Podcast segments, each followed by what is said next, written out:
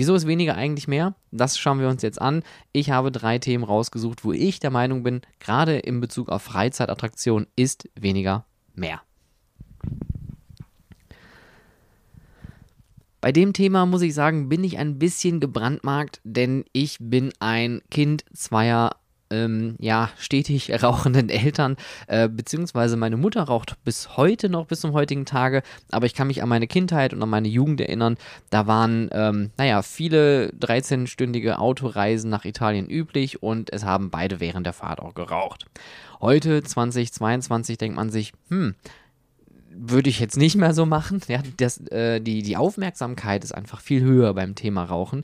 Äh, uns ist allen bewusst, dass Rauchen schädlich ist, dass es ungesund ist, bis hin zu tödlich sein kann. Rauchen ist unattraktiv, Rauchen ist teuer, Rauchen darf man eigentlich nirgendwo mehr. Und da ist genau das Ding. Weniger ist mehr beim Thema Rauchen, denn ich bin auch der Meinung, Rauchen gehört nicht in Freizeitparks. Jetzt könnte man vielleicht auch noch im Anschluss die Frage stellen, gehört Alkohol in Freizeitparks? Aber da hatten wir ja schon äh, im letzten der Talk dann äh, auch mal so kurz drüber gesprochen. Beim Alkohol ist es nochmal ein anderes Thema. Aber ich persönlich finde, gerade beim Rauchen gibt es schon ein paar Pluspunkte, die man mitnehmen sollte, warum man ein Rauchverbot oder beziehungsweise nicht Rauchverbot, aber eine Limitierung der brauchbaren Bereiche vielleicht vornehmen sollte. Aber kurz zum Hintergrund. Seit 2007 gibt es in Deutschland und auch in vielen EU-Staaten ein Nichtraucherschutzgesetz.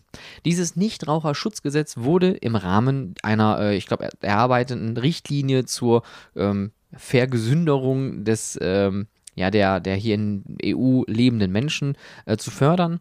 Und das Nichtraucherschutzgesetz war eines dieser Themen, die dann aufgeplöppt sind. Seit 2007 ist in Deutschland verboten, in öffentlichen Gebäuden, äh, Bahnen, Personennahverkehr äh, zu rauchen. Das heißt also nicht mehr in Bürogebäuden, nicht mehr in Malls, äh, nicht mehr im Zug von Hamburg nach Berlin. Ja, Rauchen ist in geschlossenen Räumen so gut wie gar nicht mehr gestattet. Ich glaube, in Bayern, da gibt es hier und da noch ein paar Ausnahmen oder auch so im Süden generell. Warum ist das Thema Rauchen immer so ein Melting Pot?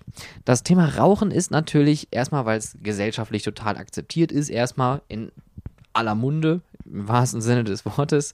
Äh, mit Rauchen kann jeder was anfangen. Es gibt genug Leute, die rauchen. Aber seit diesem Nichtraucherschutzgesetz und auch sogar zuvor hat man gemerkt, dass die Zahl der Rauchenden immer ein bisschen runtergeht. Und man möchte natürlich diese diesen Trend, diesen Abwärtstrend beschleunigen durch Gesetze, durch Limitierungen, damit auch die Leute gesünder werden. Denn natürlich auch mehr kranke Leute heißt mehr Belastung für unser Gesundheitssystem. Lirum Larum. Was hat das jetzt mit Freizeitparks zu tun?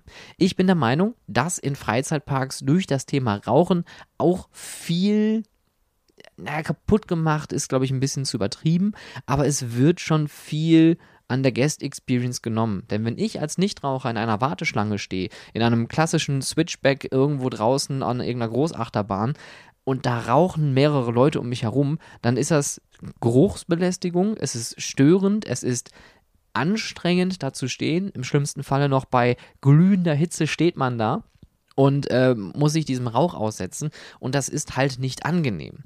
Der zusätzliche Punkt ist, es entsteht auch Müll dadurch. Und dieser Müll kann auch in die Vegetation gelangen. Das heißt also nicht nur immer direkt in die Aschenbecher, die man ja auch regelmäßig dann sehr aufwendig reinigen müsste. Ja, also nur mit ein bisschen Wasser ist das nicht getan. Da muss man schon dann mit dem Kercher einmal lang äh, drüber gehen.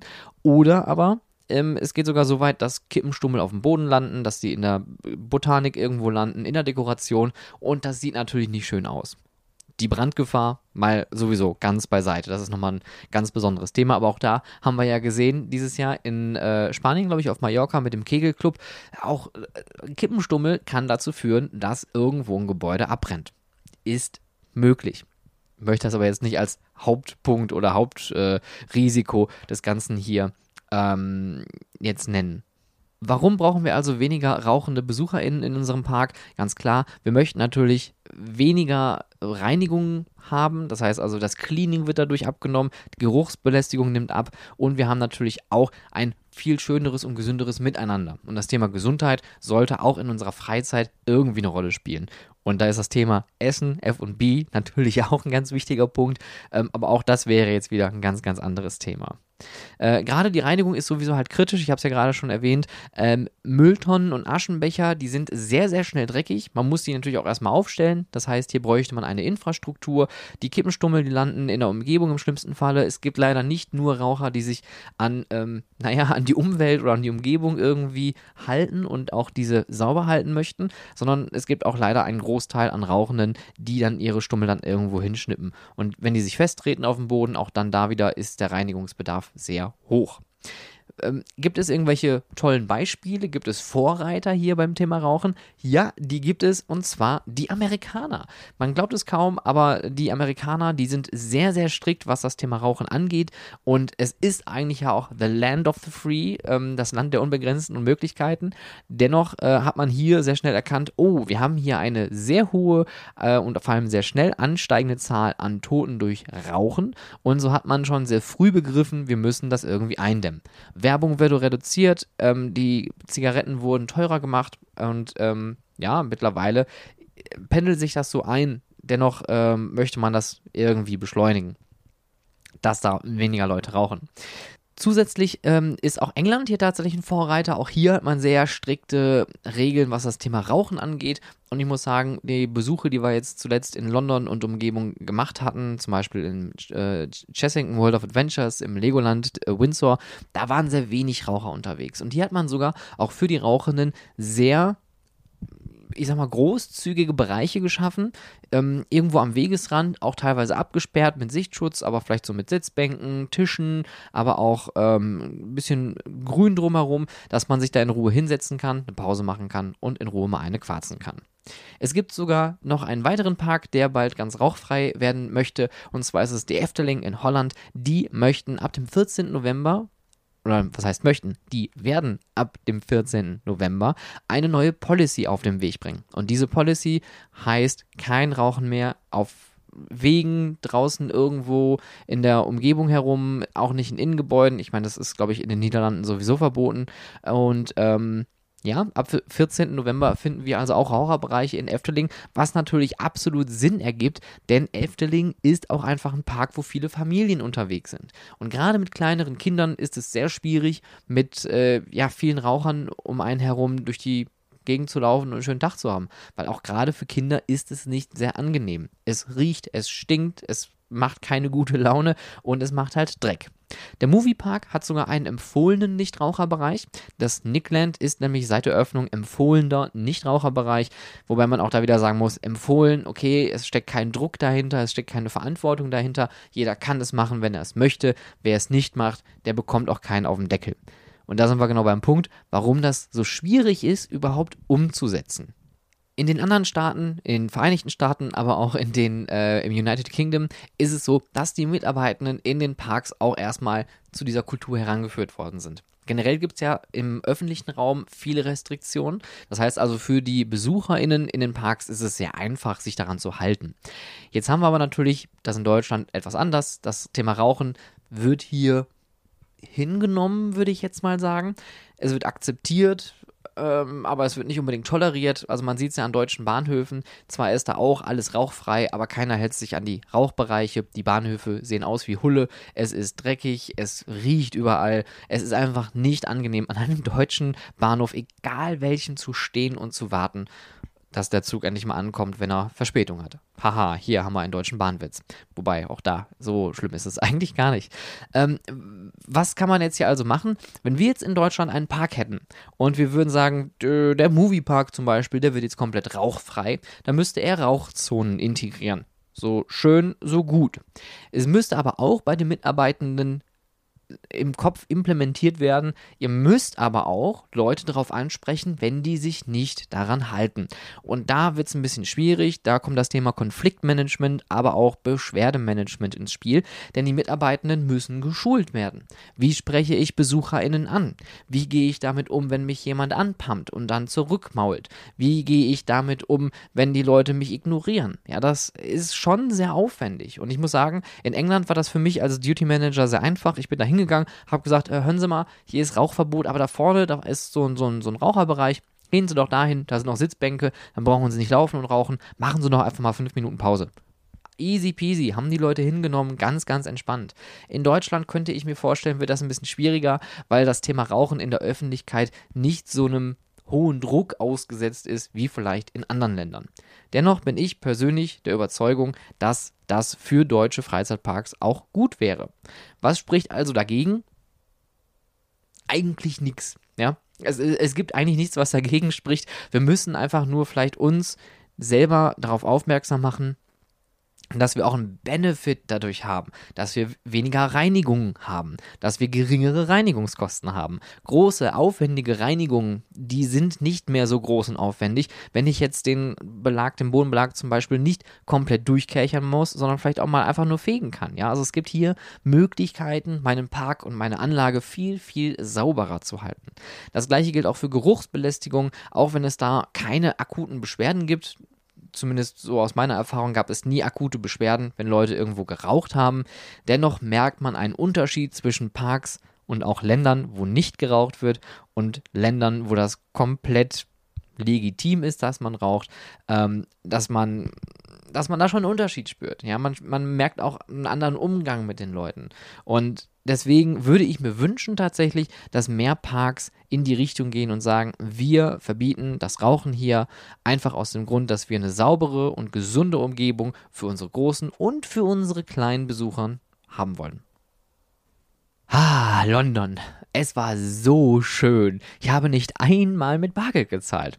Und das muss man erstmal hinkriegen. Ich bin in ein fremdes Land gefahren, ich habe alles mit Karte gezahlt, ich konnte alles kontaktlos machen, alles mit dem Handy irgendwie bezahlen, auch die Tube, die Underground, alle Busse und Bahnen, da konnte ich nutzen mit meinem Mobilphone. Ich musste also nicht einmal irgendwie zum Geldautomaten gehen und überhöhte Gebühren zahlen, nur damit ich mal eben 20, 30 Pfund irgendwie in der Tasche habe, damit ich irgendwo was zahlen kann.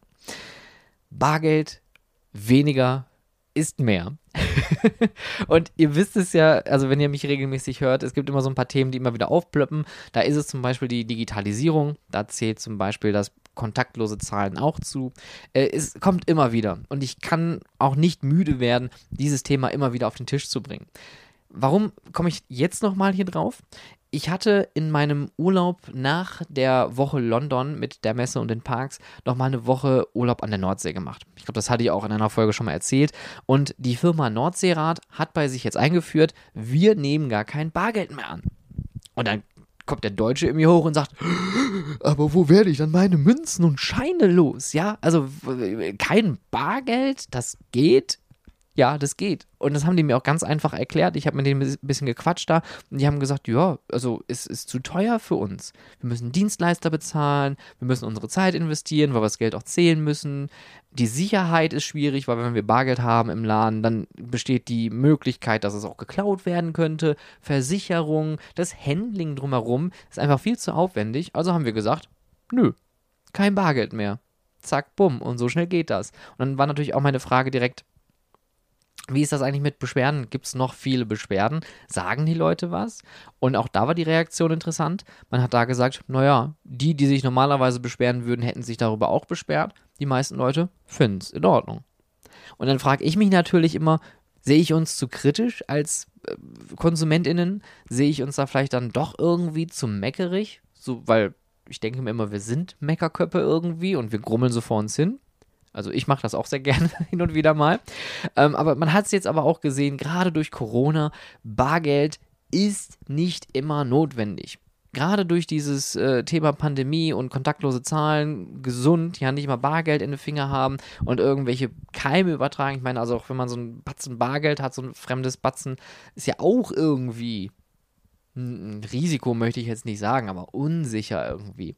Das Thema Bargeld ist für uns Deutsche immer kritisches Thema. Gerade das Thema Bargeld komplett abschaffen. Solche Theorien und Visionen gibt es ja auch, wobei ich glaube, das wird nicht so schnell passieren.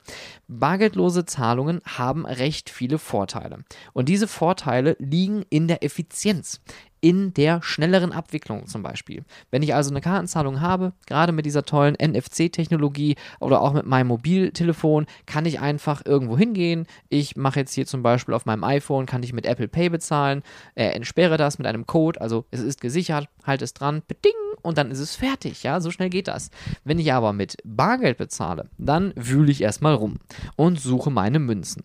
Und dann stelle ich fest, ah, ich könnte aber noch, äh, reicht, ich habe hier 35 Cent, ja, passt das? Nee. Dann fragen die VerkäuferInnen vielleicht nochmal zurück, haben sie vielleicht 2 Euro klein, dann wühlt man nochmal, dann gibt man das Geld, dann wartet man auf sein Wechselgeld, dann machen die das noch klein und so weiter und so fort. Es ist ein riesen Rattenschwanz, was dahinter steckt. Deswegen der Mythos, Bargeldzahlungen sind deutlich schneller als Kartenzahlungen ist so gesehen gar nicht richtig. Denn Kartenzahlungen, gerade durch die Bandbreiten, die wir mittlerweile haben, Telefonleitungen sind unglaublich schnell, die Geräte sind sehr modern und unglaublich schnell. Da ist das kein Thema mehr. Ja, also Kartenzahlungen sind de facto schneller als Bargeldzahlungen. Kartenzahlungen sind nicht sicher, ist auch immer so ein Thema, denn äh, gerade dieses, äh, wenn man darauf zurückgeht, man möchte das Bargeld komplett abschaffen, ähm, könnte man natürlich denken, oh, da will uns jemand überwachen, jemand könnte sehen, was ich kaufe, was, was ich äh, regelmäßig zu mir nehme, verfolgt mich auf Schritt und Tritt. Ja, wir kennen alle die äh, Krimi-Filme oder irgendwelche Agentenfilme, wo dann, oh, der hat damit seine EC-Karte gezahlt. Bing, bing, bing, da ist er jetzt auf ihn. Ja, also natürlich bestünde immer die Möglichkeit, jemanden zu tracken aber wir alle haben Handy in der Tasche, wir haben alle ein GPS-Gerät in der Tasche. Also wenn man uns tracken möchte, gibt es, glaube ich, deutlich schnellere Möglichkeiten heutzutage. Da sind wir als Menschen unglaublich gläsern geworden. Aber Kartenzahlungen an sich erstmal per se sind schon sehr sicher, denn es gibt Übertragungsprotokolle, es gibt Kommunikation zwischen den Banken, es gibt Kommunikation zwischen den DienstleisterInnen. Es gibt hier auch eine große Policy von der sogenannten PCI, der Payment Card Industry. Da stecken die ganz großen ähm, KartenbetreiberInnen hinter. Ich glaube, es sind äh, Maestro, Visa, Mastercard, Amex und ich glaube noch so ein paar. Und die haben sich zu einem Verbund zusammengeschlossen und haben Regeln aufgestellt für die weltweite Nutzung von Kartenzahlungen. Da gibt es Übertragungsprotokolle Übertragungsprotokolle, ähm, Sicherheitsstandards, Sicherheitszertifikate, die im Hintergrund laufen. Es gibt ähm, auch Standards für die KonsumentInnen bzw. für die Kunden, die am Ende des Tages die Geräte im Laden an der Kasse benutzen, dass die Geräte kontrolliert werden müssen, dass die kontrolliert werden müssen anhand von äh, Siegeln, dass das Gerät also irgendwie nicht mutwillig aufgebrochen wurde und manipuliert worden ist. Also hier wird auch die Verantwortung natürlich an alle Seiten irgendwo hingesetzt, dass man darauf achtet, dass diese Kartenzahlungen sehr, sehr sicher sind. Und natürlich eine Sache, die immer wieder auf den Tisch kommt: Kartenzahlung ist sehr teuer für uns als Verbraucher, äh, nicht für als Verbraucherin, als äh, Kunde. Wenn ich jetzt also einen Laden habe und ich habe hier ein EC-Gerät, dann muss ich dieses EC-Gerät ja auch irgendwie bezahlen. Also wird dann eine Miete fällig oder ich kaufe das Gerät ganz. Dann habe ich dazu noch eine Gebühr, eine Transaktionsgebühr. Und diese Transaktionsgebühr kann zwischen 0,23% und 3% pro Transaktion ähm, ausfallen. Und dazu kommt nochmal plus ungefähr 7 bis 12 Cent pro Transaktion als Servicegebühr. Das heißt, ihr seht hier schon, das läppert sich jetzt hier irgendwie. Wenn ich jetzt zum Beispiel ein Schokoriegel kaufe. Ja, ich kaufe jetzt hier einen ganz normalen Schokoriegel. Und dieser kostet 1 Euro. Dann fallen von diesem Euro schon mal ja, maximal 3% ab. Das heißt, 3 Cent bezahle ich aus meiner Tasche, das geht runter von meiner Marge, ähm, an den Dienstleister, den ich da jetzt gerade habe. Dazu kommen nochmal plus 7 bis 12 Prozent maximal. Das heißt, ich bin schon bei fast 15 Cent pro Transaktion nur für diesen einen Schokoriegel, der eigentlich einen Euro kostet. Das heißt, ich verliere 15 Cent. Mein äh, Wert ist also jetzt bei 85 Cent gelandet und da, darunter rechne ich dann meine eigene Marge noch ab, damit ich meinen Gewinn daraus ziehen kann. Wenn man sich das jetzt so überlegt, ist es eigentlich gar nicht so viel.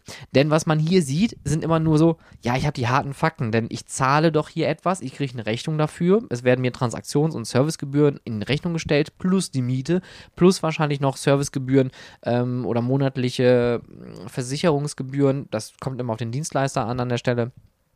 Was ich aber nicht sehe bei der Bargeldzahlung, das, was ich da in Rechnung gestellt bekomme, beziehungsweise was ich selber in Rechnung stelle.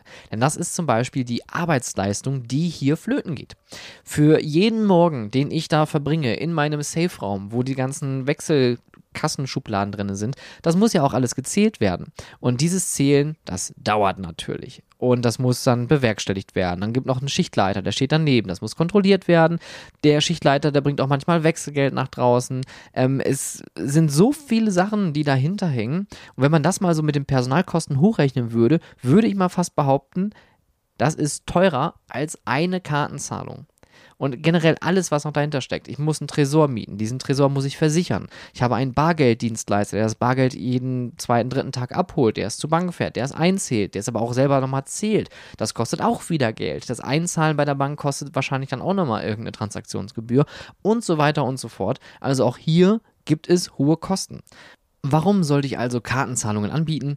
Ganz klar, es kann Kosten sparen, es kann äh, schneller gehen. Ja, ich äh, habe eine deutlich höhere Effizienz, weil ich einfach durch die Kartenzahlung einen schnelleren Prozess habe.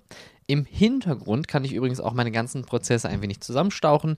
Je weniger Bargeld ich in meiner Freizeitattraktion jetzt gerade habe, desto weniger muss ich mich auch darum kümmern.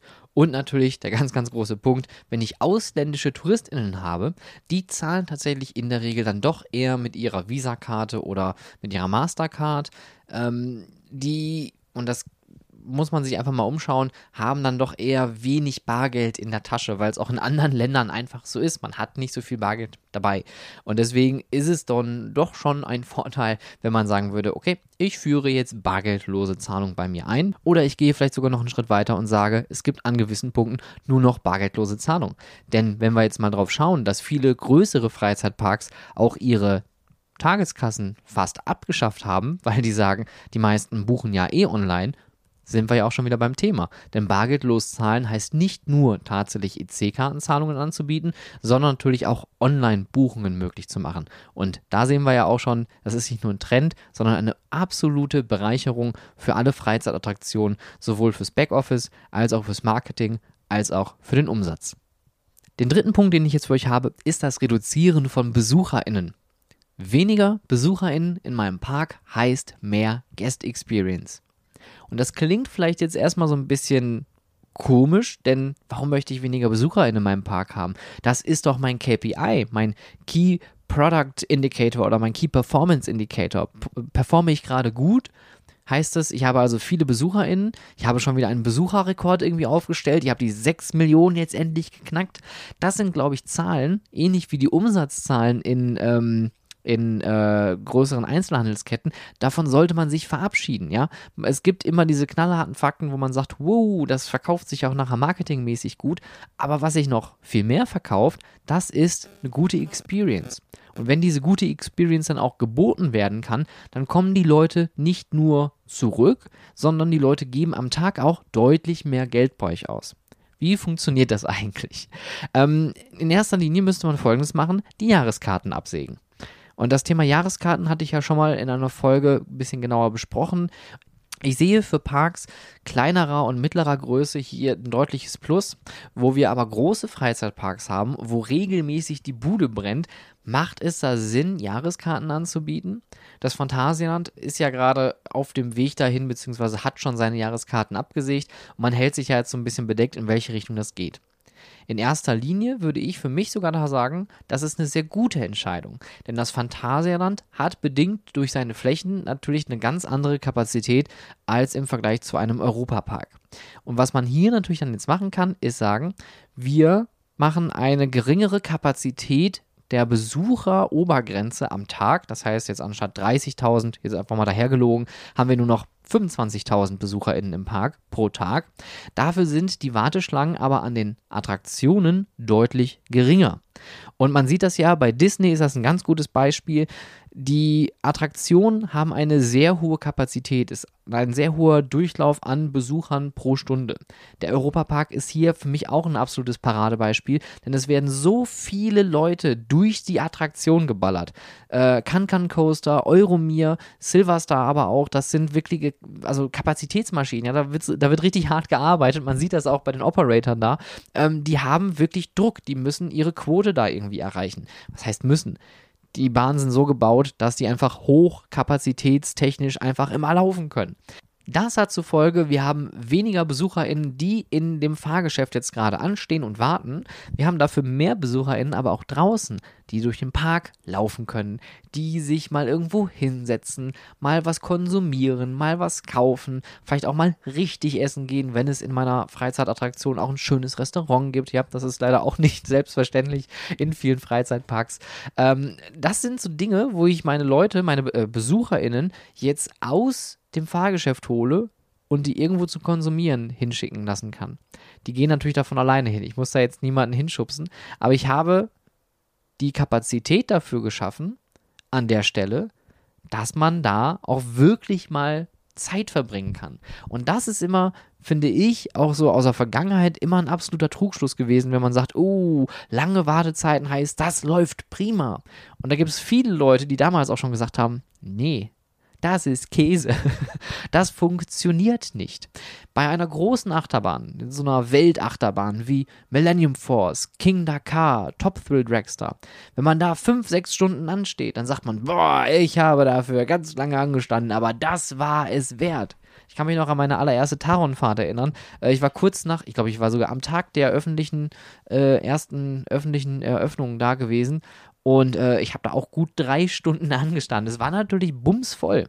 Aber jetzt heute sieht man im Phantasialand, auch bei Flight zum Beispiel, die Kapazität ist wirklich der Wahnsinn. Die Leute werden da durchgeschleust. Man hat nie länger eine Wartezeit als eine halbe Stunde, dreiviertel Stunde. Und man sieht das auch ganz gut, denn in Ruckburg laufen die Leute auch einfach mal ein bisschen drumherum.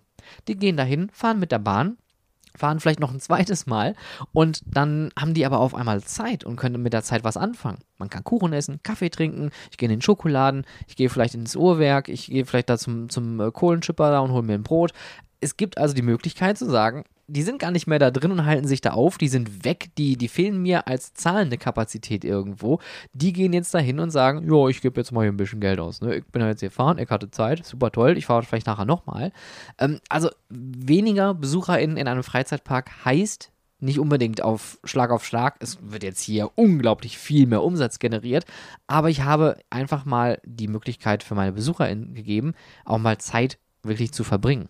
Denn wenn ich mich so an meine Disney-Tokio-Besuche erinnere, gerade Disney Sea, es war nicht sehr voll, aber der Park ist aber auch sehr weitläufig, also es verteilt sich natürlich sehr schön. Wir konnten auch ein paar Dinge mehrfach fahren.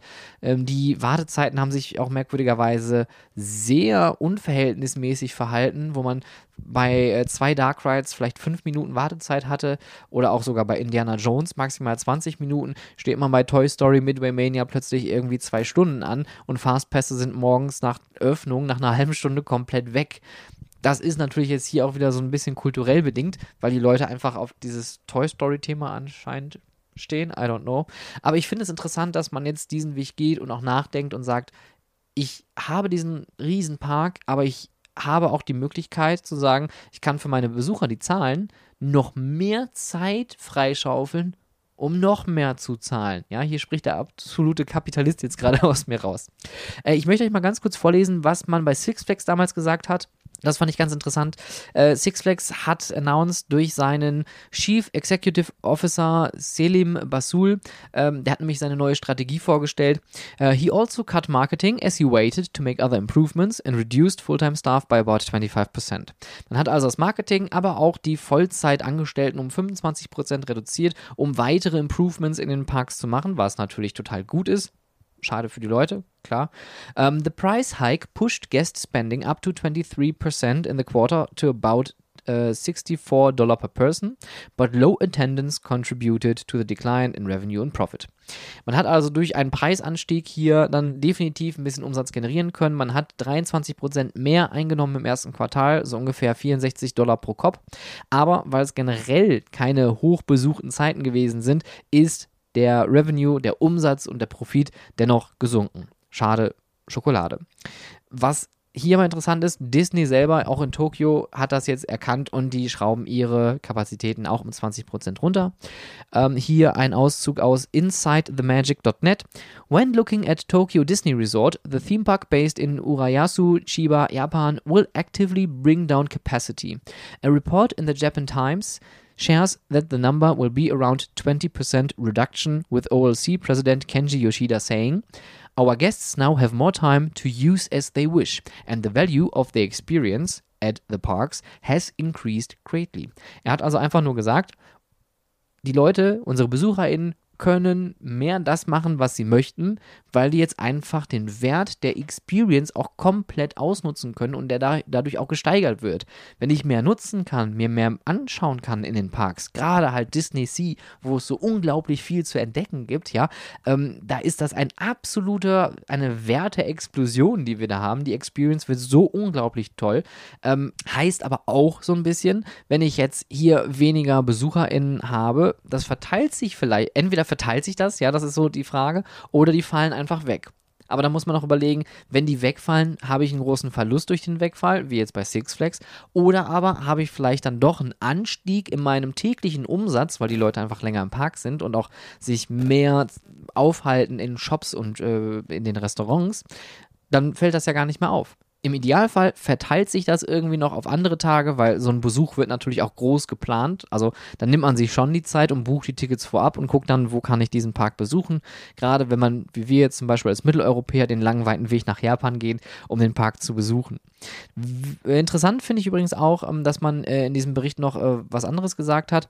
The admission restrictions have given visitors the luxury of taking the time to enjoy the attractions of the Disney theme parks, while the amount of the money they spend on dining there has also in increased despite the pandemic. Das heißt also, trotz der Pandemie, trotz der eigentlichen Restriktionen, die man während der Pandemie in den Parks hatte, hat sich der Umsatz gesteigert, weil die Leute auch durch diesen Wegfall an Kapazitäten, durch also mehr Luft für sich selbst, mehr in den Parks aufhalten konnten und dadurch mehr Geld ausgeben konnten.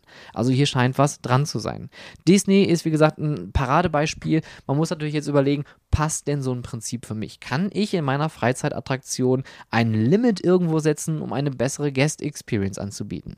Der Moviepark hat das im Endeffekt für sich ja auch schon vor ein paar Jahren festgestellt. Denn Halloween war natürlich immer der Kassenschlager. Es ist natürlich die Zeit für den Park, hier richtig auf den Putz zu hauen.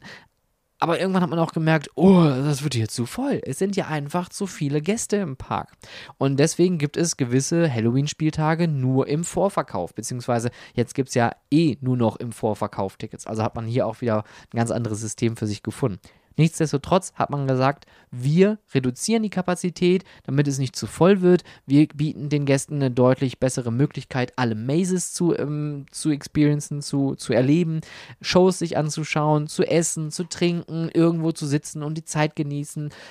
Ich möchte aber hier in Frage stellen, ob das für Parks wie der Hansa Park oder vielleicht auch fürs Fort Fun oder auch der Jada Park so sinnvoll ist. Und ich möchte jetzt hier nicht den drei Parks irgendetwas absprechen, denn alle drei Parks sind großartig. Nichtsdestotrotz haben die vielleicht nicht so einen krassen Zulauf, dass man jetzt hier irgendwann sagen muss, okay, hier ist der Deckel, hier hört das jetzt auf. Es sei denn natürlich, man überlegt sich, ob ich Peaktage irgendwo in meinem Budget habe, wo es wirklich, wirklich knüppelvoll wird und versuche das dann da zu reduzieren und vielleicht andere Angebote zu schaffen, dass sich das verteilt und an den Tagen, wo es richtig knallt, zu sagen, hier versuchen wir mehr Umsatz zu generieren, als Volumen in Besucherköpfen äh, zu erhalten. Also ihr seht, es sind drei unglaublich interessante, spannende Themen. Weniger Rauchen, mehr Gesundheit, weniger Bargeld, mehr Zeit für Guest Experience und weniger BesucherInnen gleich mehr Umsatz in meiner Kasse. Das sind natürlich jetzt drei wagemutige Behauptungen, die ich aber gerne hier zur Diskussion stellen möchte. Wenn ihr also Meinungen dazu habt, dann scheut euch nicht, schreibt mir das gerne über Instagram oder auch hier irgendwo in den Kommentaren